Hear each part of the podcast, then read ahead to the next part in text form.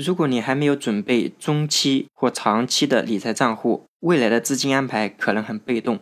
就在前几天，我的一个委托人找到我了，他问我有没有什么理财的保险，最近三五年内呢就要用，而且又比较灵活，我可以随存随取，利息嘛至少要比银行的高嘛。所以我就问了这个委托人，我们准备这笔钱主要是用于什么用途呢？我的这个委托人他有个女儿，因为现在已经二十来岁了，可能再过几年也得谈婚论嫁、结婚生子了。所以这笔钱呢，就给孩子准备一下他的未来的婚嫁金。对于我们三五年内就要用到的钱，通过保险的形式来做不是非常合适。所以我就和他说了，如果我们有这个打算，可以把这笔钱放到银行去买货币基金啊，都是可以的。那聊完之后呢，我就顺便就问一下了，因为我的这个委托人是七零后，也已经四十来岁了，再过个十来年肯定也都要退休了嘛，我就问一下他们的退休资金安排。因为他们是工薪家庭，手里的钱不是很多嘛。他说，目前他们现在确实有几十万，这个钱呢不敢用，也不敢去做什么长期的规划，主要是考虑孩子这边。好，等孩子这边呢放手了，后面如果还有精力，再去考虑自己的一个养老安排。你看看，这是不是我们目前绝大多数家庭的一个真实的理财写照啊？为什么这么说呢？因为我们的钱啊，一直都是在一个短期的账户里面，或者是短期到中期的账户里面。你看，我们三十岁左右，可能我们就结婚生子了。这个时候，事业呢也开始起步。你说能不能挣钱呢？那肯定也可以挣一些。挣的钱呢怎么安排呢？那我得准备准备啊。再过几年，孩子要得读书了。你这个时候喊他，哎呀，我们要给自己准备一下长期账户或中期账户。哎呀，我们家小孩再过几年读书了，我这笔钱不能做长期安排，我得给小孩后面的考虑了。好吧，小孩子一读书呢，那就是十来年嘛。我们准备的钱呢，就是一年管一年，一年管一年，也许手头上还存下来一些钱。好了，孩子这块读书给供完了，手里的钱呢也用的差不多了。这个时候我们要准备一下未来长期一些的安排了哟。他会告诉你，哎呀，这个不太行了。就像我刚才这个委托人一样，我们的小孩可能再过几年结婚了，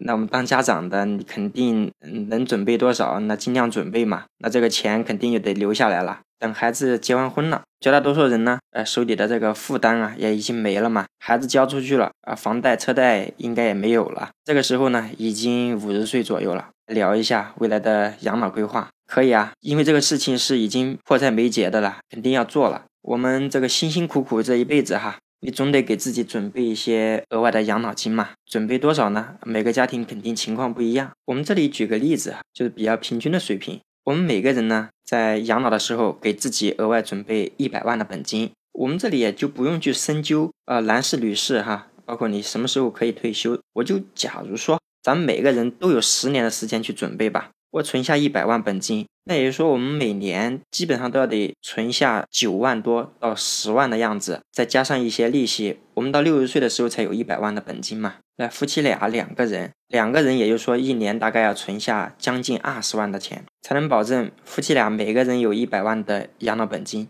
而现实中，如果我们处于现在的情况，你可能就觉得，哎，这个不行啊！我天，我一年要得存二十万。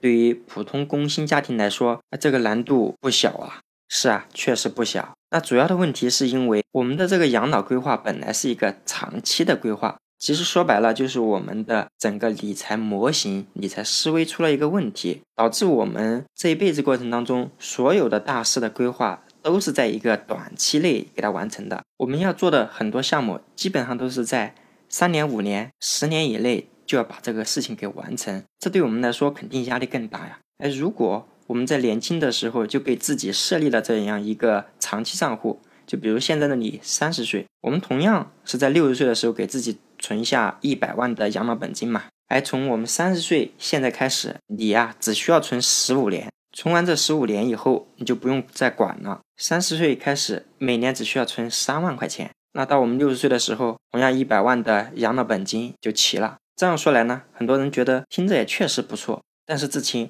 我现在我们家里面一年存下的钱也不多呀，我还能去安排什么短期、中期、长期的这种账户吗？我和大家说，不管你余下来是三万、两万，还是三十万、二十万，我们一样是可以准备的。咱们不要嫌我可能一年存下来的钱不是非常多，不管多与少，问题是我们这种长期账户、短期账户以及中期账户一定要得安排上去。那就比如一家人一年可能就余下来个六万块钱，咱可以这样子呀，你一万块钱就放在一个短期账户里面嘛，可能是最近一年两年就要用的。那如果没有用呢，我们反正一直放下去。中期账户呢，可能就是十几年可能要用的钱，那一年你存下个两万块钱嘛，那每年这样坚持下去，十年、二十年以后，那几十万块钱也存下来了。同时呢，我们把剩余的每年的三万块钱啊，你给它放在长期账户里面。刚才我们也说了，如果我们的目标是一百万，啊，你只需要存十五年就行了，不需要一直存哈。你存个二十年、三十年，当然也可以。那时候我们的长期账户里面的钱就更多嘛。最后提醒一下大家，不管我们现在是三十来岁、四十来岁还是五十来岁，我个人认为设立这几个账户都是非常有必要的。最后祝愿大家，我们在拥有短期账户的同时，也能为自己准备一个长期账户和中期账户。